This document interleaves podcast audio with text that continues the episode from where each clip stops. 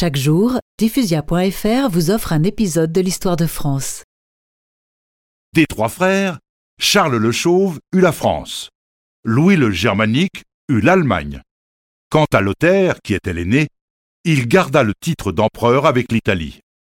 Mais comme sa part était plus petite que celle des autres, on lui donna un long morceau de terre qui découpait la France en remontant des Alpes jusqu'au Rhin et qu'on appela du nom de Lothaire la Lorraine. Charles le Chauve, devenu roi de France, était aussi incapable que son père.